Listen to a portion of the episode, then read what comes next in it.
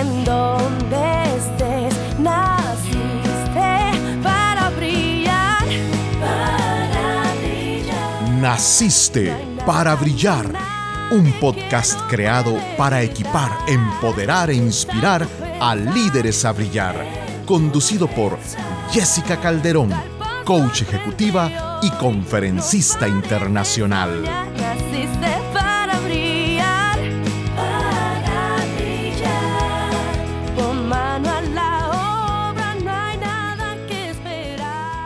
Soy Jessica Calderón y me siento muy contenta de darte la bienvenida a un episodio más de nuestro podcast Naciste para Brillar.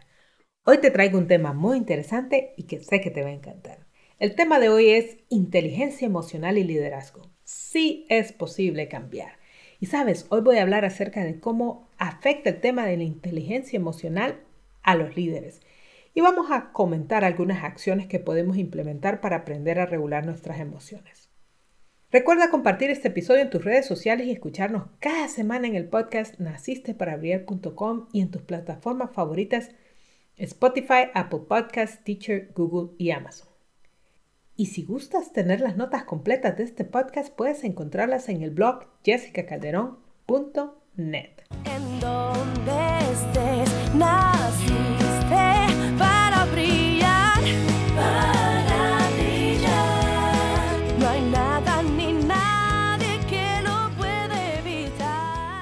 Sabes que uno de los temas que más me ha tocado tratar en el coaching es el temperamento, el carácter y situaciones donde los líderes no pueden administrar sus emociones y terminan perdiendo el control, de cualquier forma que sea. Bueno, recientemente vimos el famoso caso del actor Will Smith, quien luego de un chiste de un colega, digamos, reaccionó de forma emocional y ahora enfrenta grandes problemas en su carrera. Pues eso le pasa a algunos de los líderes que yo he tenido. Y no me voy a poner de un lado o de otro en el caso de Will Smith y Chris Rock, porque no es ese el objetivo.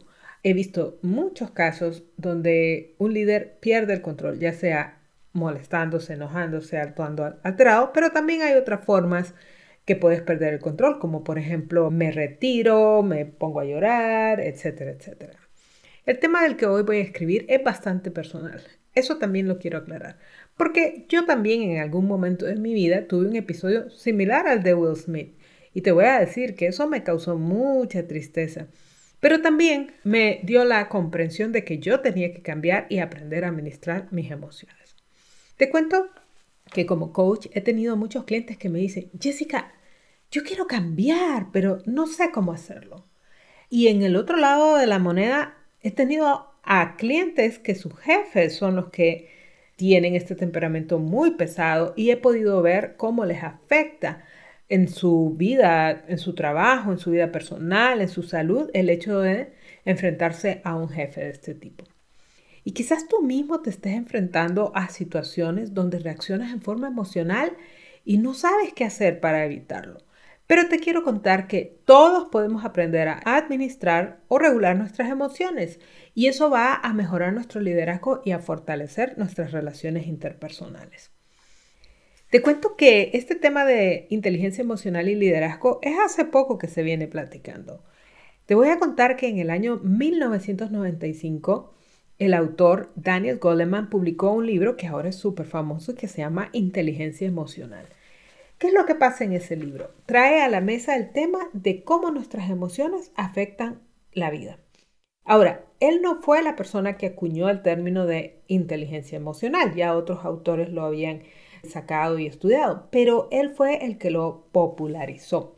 Y hay un artículo muy bueno que se publicó en el año de 1998 en la Harvard Business Review, en la revista, que se llama ¿Qué hace un líder? ¿Y sabes qué hace Daniel Goleman en ese artículo? Básicamente une el puente entre lo que es el liderazgo y las emociones. ¿Y por qué es tan importante esto que acabo de decir? porque hasta ese momento no se hablaba abiertamente del impacto de las emociones en el liderazgo. Aún hoy, este tema realmente lo preferimos evitar y yo te voy a decir por qué. Hay varias razones. Por ejemplo, todavía es un tema muy soft, llamémosle, o suave, para el entorno corporativo. Honestamente, otra razón es que realmente no se sabe cómo hablarlo y cómo manejarlo. ¿Cómo le dices a una persona, mira, tienes este problema emocional o tu carácter o tu temperamento nos está afectando, etcétera, etcétera? Entonces, como que no hay lenguaje todavía para manejarlo. Y también, sumado a esto, es que no sabemos cómo administrarlo y cómo ayudar a nuestros líderes a crecer en él. Es decir, aunque yo lo tocara, aunque yo viniera donde el líder y le dijera, mire, tengo esta situación, ajá, ¿y ahora qué hago? ¿Te fijas? Entonces estamos aquí en un enredo. Y la cuestión es que el efecto de las emociones en el liderazgo es bastante fuerte, porque si fuera algo que pudiéramos pasar desapercibido no habría tanto problema, pero la verdad es que sí nos impacta y sí impacta en las organizaciones. La mayoría de la gente ha pasado por la mala experiencia de tener un jefe temperamental. Yo recuerdo cuando era muy joven, uno de mis primeros jefes era una persona explosiva y todo el mundo le tenía miedo, pero un pánico. Y sabes qué, yo definitivamente pensé, yo no quiero trabajar ahí. Y me fui a los pocos meses de estar, creo que tres o seis meses estuve en esta organización. Y después en la siguiente organización que tenía un jefe muy tranquilo, no es que no, no era estricto, no era que no era responsable, no era que no nos poníamos altas metas y las lográbamos, pero su temperamento era bastante calmado y yo trabajé con él más o menos 15 años, ¿te imaginas? De 6 meses a 15 años. Ese es el efecto que puede tener un jefe temperamental, porque verdaderamente impacta. Pero por el otro lado, algunas personas pocas, de repente han tenido la gran experiencia de tener un jefe maduro emocionalmente que les ha ayudado a crecer.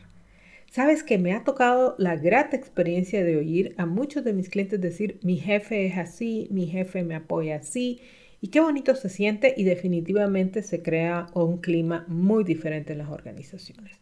Honestamente, las emociones juegan un papel protagónico en el ambiente de trabajo. Entonces, te fijas qué lío en el que estamos metidos, porque es un tema que poco se conoce, que casi no se sabe cómo administrarlo, que no se quiere hablar, pero que afecta tremendamente dentro de las organizaciones. Y ojo con esto, cuando digo organizaciones, yo sé que tengo la tendencia a hablar más de empresas porque ahí trabajo, pero estamos hablando de iglesias, estamos hablando de ONGs, de fundaciones, de comunidades o de familias incluso. Y este tema nos afecta a todos por igual. En este momento, las organizaciones tienen otras medidas que antes no existían. Por ejemplo, se mide lo que es el clima organizacional. Ahora se aplican muchos tests de 360 a los líderes y los bonos muchas veces están atados a los objetivos que tienen que ver con cómo se siente mi gente. Y entonces el tema de las emociones se ha vuelto mucho más relevante. Esto es si tú eres un ejecutivo que está contratado en una organización, pero si tú eres un líder, te vas a dar cuenta que de repente tu gente ya no va a aguantar mucho. Antes éramos, como dicen los aguantadores, o sea, que mi jefe me dijera lo que fuera y ahí me iba a quedar. Ahora la gente simplemente busca otro trabajo y se va. Además, vivimos en el mundo de los millennials y de la generación Z, en las cuales los empleados ya no se quieren quedar cuando tienen un jefe que de repente no los trata bien. ¿Qué crees que ha pasado después de todo esto que acabo de contar? Que los líderes han comprendido que deben trabajar en administrar sus emociones y el problema es que no saben cómo. ¿Te fijas? Entonces, la pregunta es, ¿cómo administro estas emociones? Y te voy a contar que uno de los grandes problemas que enfrentan las empresas y la mayoría de las personas individuales que quieren trabajar este tema es que se sienten frustradas porque tratan de aplicar un enfoque tradicional de capacitación al tema de las emociones. Y te voy a contar que existen cursos de inteligencia emocional, cursos de relaciones interpersonales, cursos de empatía, cursos de relaciones humanas, etc. Y en su mayoría, lo que hay atrás de estos cursos es que el líder efectivamente aprenda a manejar sus emociones. Porque aunque el curso no tenga un nombre que tenga que ver con una emoción, básicamente todos estos cursos que acabo de mencionar están trabajando de temas de, que tienen que ver o están relacionados a las emociones. Ahora, ¿cuál es el problema de estos cursos tradicionales? Es que se está aplicando una medicina que no funciona en la forma que se está aplicando. ¿Por qué? Te voy a contar. La capacitación tradicional está dirigida a la parte lógica del cerebro, que se llama la corteza prefrontal. Entonces, cuando nosotros impartimos, por ejemplo, un curso de relaciones interpersonales, el participante entiende la lógica que le explica su instrucción. Pero ¿qué crees que pasa cuando llega a su lugar de trabajo y su colaborador, a quien le explicó tres o cuatro veces lo mismo, no lo hizo como se lo habían requerido? Entonces, todo el curso que le dieron se acabó porque ahí ya no estamos hablando de la lógica, estamos hablando de lo que siento y me siento molesto, me siento frustrado. Y si todavía no he aprendido a regular mis emociones, es probable que estalle y que le diga algo al colaborador. ¿Ok? Entonces, ¿qué es lo que sucede? Como te acabo de contar, la capacitación tradicional va a la parte lógica del cerebro, pero las emociones se administran en otra zona del cerebro en el sistema límbico. Y es muy importante entender que son dos sistemas diferentes. Uno es todo el sistema que se llama la parte ejecutiva del cerebro, que es la parte lógica, la parte analítica. El sistema límbico es lo que se llama la parte emocional. ¿Y qué crees que pasa con la parte emocional? No aprende a base de razón o de lógica, porque justamente es emocional. O sea, pareciera que es un poco lógico, pero a veces nos parece un poco extraño. Es decir, tú le puedes explicar a una persona por qué debería comportarse de esta forma. Igual se va a sentir molesto, igual se va a sentir triste y de repente va a reaccionar emocionalmente porque ahí estás trabajando con otra parte del sistema del cerebro. ¿Ok? Ahora, ¿cómo aprende el sistema límbico entonces? Como en base a emoción, repetición constante, práctica y retroalimentación. Entonces la capacitación tradicional está tratando de hablar en forma lógica a una parte emocional de la mente. ¿Te puedes fijar en este error que estamos cometiendo? Y sabes, te puedo asegurar que muchos programas que están orientados a la parte emocional, pero que se basan en capacitación tradicional, más bien tienen un efecto negativo, porque la persona comprende racionalmente el tema, pero se da cuenta que no lo puede aplicar. Entonces se siente frustrada y fracasada. ¿Te fijas? Entonces más bien tiene el efecto contrario. Pero no te preocupes, es posible cambiar. ¿Y cuál es la clave para cambiar?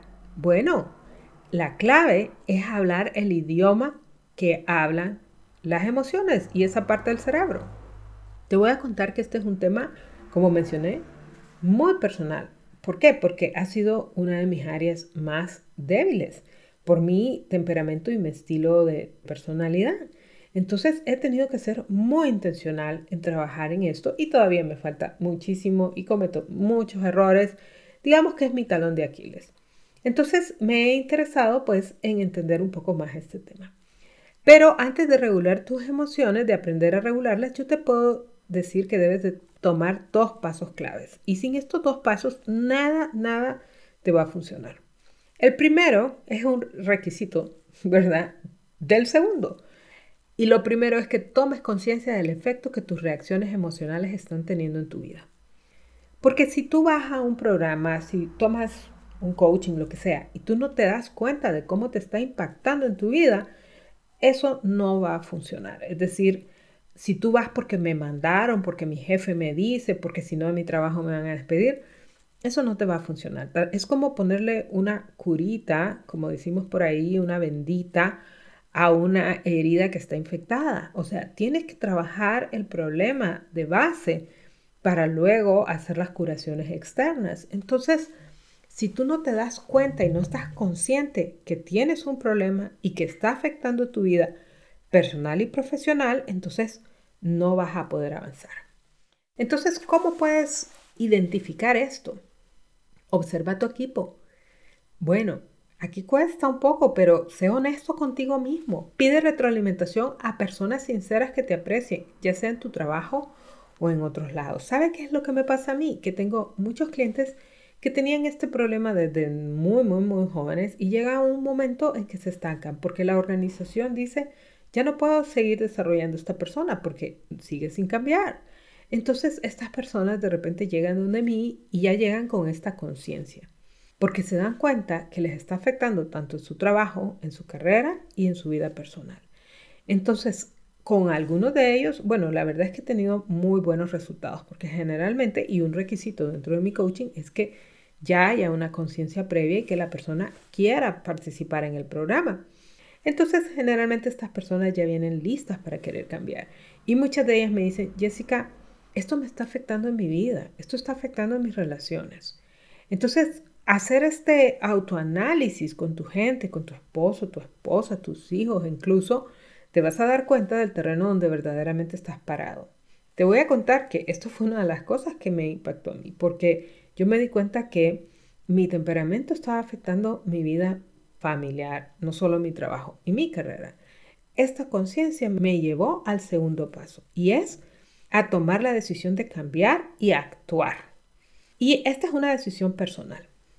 Te lo voy a decir, aunque en tu empresa te lo diga, aunque te lo diga tu jefe, aunque te hagan un 360, si tú no tomas la decisión de cambiar, no vas a hacer nada, ¿verdad? Entonces necesitas tú mismo tomar la decisión para ver esos cambios profundos. Y te voy a contar, no solo es porque para todo cambio se requiere compromiso, sino que porque verdaderamente este es un proceso bastante difícil, es decir, se requiere disciplina. No digo que no sea imposible, no digo que sea espantosamente horrible, pero básicamente vas a reaprender a organizar tus emociones. Y te voy a decir, esto es algo que muy probablemente debimos haber aprendido cuando éramos niños. Pero ninguno de nosotros fuimos responsables de nuestra crianza durante este primer periodo de nuestra vida, digamos desde los 0 a los 6 años. E incluso muchos de nosotros fuimos educados de una forma que luego de estos 6 años, nuestra mm, infancia y luego nuestra adolescencia no tuvimos alguien que nos enseñara estos procesos de regular nuestras emociones. Y como te digo, eso no tiene nada malo, no tienen que vas a ir por la vida, ay Dios, nunca me enseñaron. Simple y sencillamente ni se hablaba del tema. Como te estoy diciendo, el escrito de Daniel Goleman salió en el 95, el libro. Entonces, antes de esto, realmente no había conciencia de este tipo de temas. Y los colegios, las escuelas, las universidades, en ningún lado te enseñan a regular tus emociones, o como algo de parte de nuestra enseñanza tradicional. Entonces, es normal que pase esto. Pero la cosa es, ¿vas a decidir cambiarlo o qué vas a hacer al respecto? Sí, es cierto, muchas de las cosas que estás viviendo ahora tienen que ver con cosas que pasaron antes, con cosas que no aprendiste o cosas que aprendiste, métodos de defensa, etcétera, etcétera. Pero ¿qué vas a hacer ahora al respecto? Y eso lo necesitamos para poder seguir avanzando. Ya con estos dos pasos te voy a compartir algunas técnicas que te ayudarán a aprender a administrar tus emociones. Y te voy a contar que he aplicado varias de estas técnicas con mis clientes y me han dado grandes resultados. Lo primero, las emociones hablan en el idioma de las emociones. Entonces encuentra un verdadero porqué de querer cambiar. Esta va a ser como tu ancla. Trabaja en tu conexión emocional contigo, con el equipo, como dije yo, razones de peso que te lleven a cambiar. Pero una gran razón de peso es que te recuerdes que tu equipo es la base para que tú crezcas, que te desarrolles. Entonces, tú vas a tener éxito solamente en la medida que ellos tienen éxito. Pero no solo eso, recuerda que son seres humanos que te están dedicando tiempo, sus mejores dones y talentos para que tú cumplas las metas que la organización te pide. Cuando aprendamos a valorar a nuestro equipo, será un gran primer paso para el cambio. Entonces, primero punto, pon la emoción. Encuentra un verdadero porqué. Eso te va a ayudar a anclarte para cuando las cosas se pongan difíciles. Punto número dos, repetición constante y práctica. Mira, eso de leerlo una vez, mira, yo ya leí el artículo, yo ya leí el libro de Daniel Goleman, estoy cheque. Eso no te va a funcionar. Acá necesitas practicar y practicar. Vas a desarrollar nuevos hábitos. Sabes que yo tenía parte de esto, no necesariamente emociones, pero yo tenía el mal hábito que yo no saludaba a las personas. Digamos, yo estaba trabajando en mi oficina y estaba viendo mi computadora y entraba alguien y para mí como que no hubiera pasado nada. Entonces tuve que desarrollar el hábito de parar mi trabajo y saludar a las personas. Me costó muchísimo porque son nuevos hábitos. Nuevos hábitos que son los hábitos, conexiones neuronales que se están formando en tu cerebro y que tú las necesitas para que puedas salir adelante. Entonces te fijas cómo estos nuevos hábitos se van a ir formando con el tiempo, pero solo en la medida que los repitas y que los repitas y que los repitas y que los repitas y que los repitas. Entonces, ¿qué vas a hacer? Practica lo que voy a decir ahora, pero también bombardea tu vida de información y experiencias y todo aquello crea un ambiente que te recuerde a dónde quieres ir. Por ejemplo, películas, libros, podcasts, programas de desarrollo en formato semanal. Eso de ir a un taller de 8 horas. Realmente nuestra mente capta muy poco de información en 8 horas. O sea, si tal vez lo primero que dijeron en la mañana y lo último que dijeron en la tarde se te recuerda. Mejor vea programas que tienen un formato extendido donde puedas estar repitiendo y repitiendo y repitiendo y repitiendo. Y estos programas deberían de estar orientados al autoconocimiento, la autorregulación y aprender a entender y reconocer tus emociones, porque son los primeros pasos. Es decir, vamos al centro del problema. ¿Ok? Luego viene el tercer punto, que es retroalimentación. Este punto es súper importante y es buscar apoyo de un coach que te ayude a verte en tus verdaderos colores. Porque te voy a decir, la mayoría de las personas no nos damos cuenta cuando estamos teniendo este tipo de situaciones de regulación emocional. Tú de repente estás hablando con un tono muy, muy fuerte y la gente está asustada y ese es tu tono normal, según tú, ¿verdad? Entonces, el tener un coach que sea honesto, y recuerda que nosotros los coaches no emitimos juicio, es decir, yo tengo muchos clientes que algunas personas podrían decir es terrible, es aquí, es allá. Y para mí son unas personas muy, muy simpáticas que están viviendo una situación y que están creciendo en ella. Entonces nosotros no emitimos juicio pensando, ay, qué terrible esta persona, o sea, de verdad que no merece estar acá. No, para nada. Entonces por eso es importante que busques la ayuda de un profesional, en este caso un coach. ¿Por qué? Porque nuestros amigos, nuestros familiares siempre tienen una agenda y no es que sea mala, puede ser positiva, pero es una agenda y pueden emitir juicios. Entonces, de repente tú no te vas a sentir bien de ir a donde este amigo y decirle, mira, yo estoy pasando por esta situación, porque de repente tú vas a pensar, ¿y después qué va a pensar de mí? ¿O cómo va a afectar esto nuestra amistad?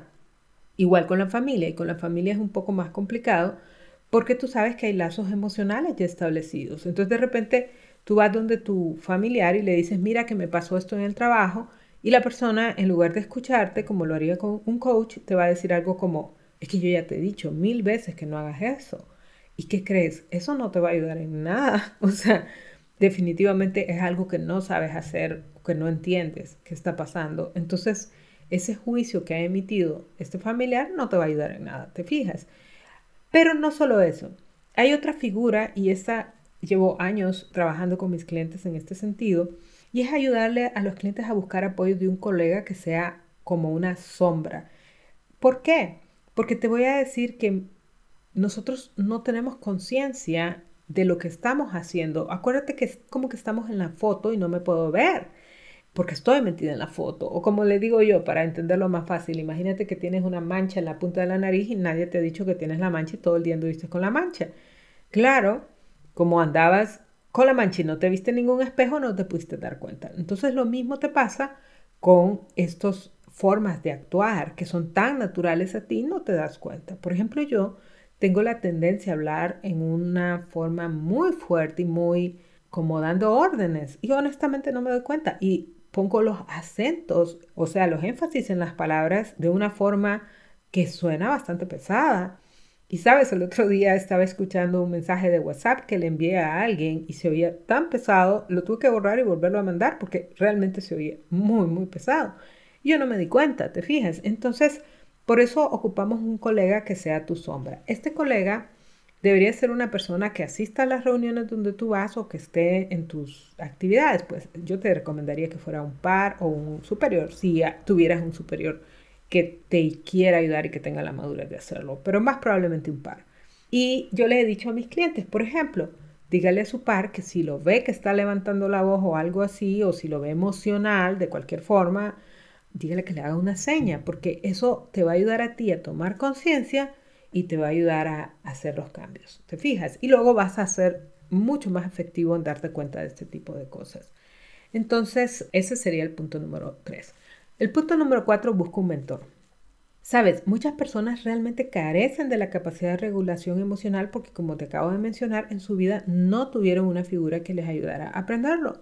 Y me ha pasado en muchos casos que tengo clientes que su estilo de personalidad es completamente contrario al de sus padres o al de sus jefes actuales.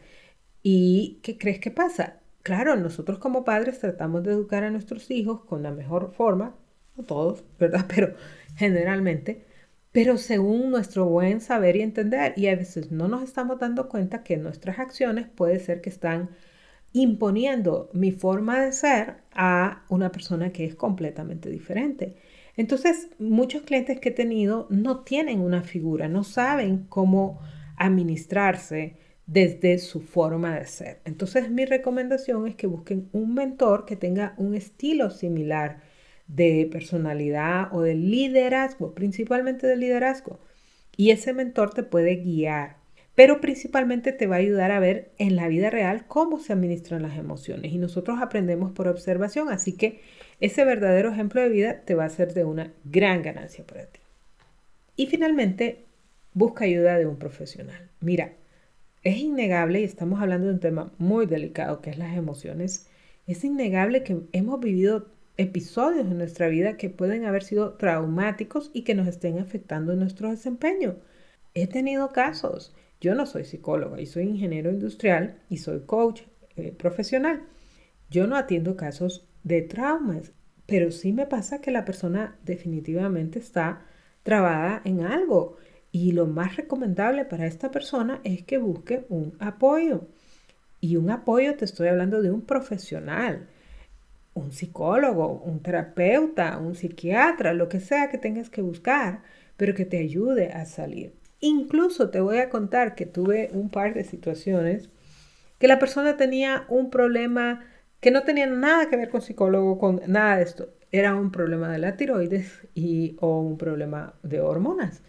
¿Y qué crees que pasa? Que estos temas algunas veces nos descompensan y tal vez estamos teniendo un problema de nuestras emociones que está derivado de otro asunto. Recuerdo claramente dos casos ahora de estas personas que me decían, es que me decaigo, me siento tan triste y hay días que ando todo emocionado y era un problema de hormonas, ¿verdad? No estoy segura cuál era. Entonces, ¿qué es lo que te puedo decir? Si tú ves que estás probando todo esto y que las cosas no están mejorando, de repente es bueno que te hagas un chequeo completo o que busques a una persona que te ayude, ¿ok?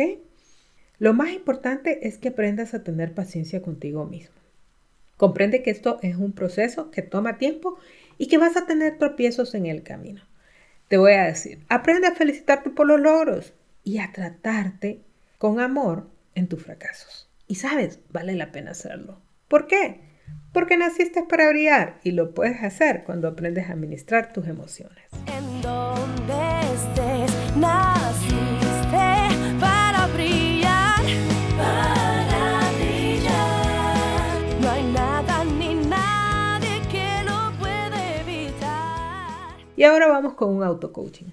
Yo quiero invitarte pues a que tomes conciencia de tus reacciones emocionales. ¿Cómo lo vas a hacer? Hazte una pregunta. ¿Cómo estoy regulando mis emociones para mejorar en mi liderazgo? Y date un tiempo para observarte a ti mismo. ¿Qué significa eso? Sabes que podemos pensar acerca de lo que pensamos y podemos observarnos. Observa en las reuniones qué impacto tienes en la demás gente, la forma en que dices las cosas, las cosas que dices, qué cara pone la gente, etcétera. ¿Cómo te sientes tú? ¿Ok? Haz esto y eso te va a empezar a ayudar a tener más conciencia de tus emociones. ¿Qué te pareció nuestro episodio de hoy? Siempre me gusta terminar con una frase y en esta ocasión voy a usar una frase de Daniel Goleman y él dijo, en un sentido muy real tenemos dos mentes, una que piensa y otra que siente. Me encantó estar contigo una vez más en Naciste para Brillar. Recuerda que puedes suscribirte a nuestro podcast desde las plataformas Apple Podcasts, Teachers, Spotify, Google y Amazon. Y nos puedes seguir en nacistesparabrillar.com. ¡Hasta luego! Tu luz puede inspirar también a los demás. Naciste para brillar. Naciste. Gracias por acompañarnos hoy.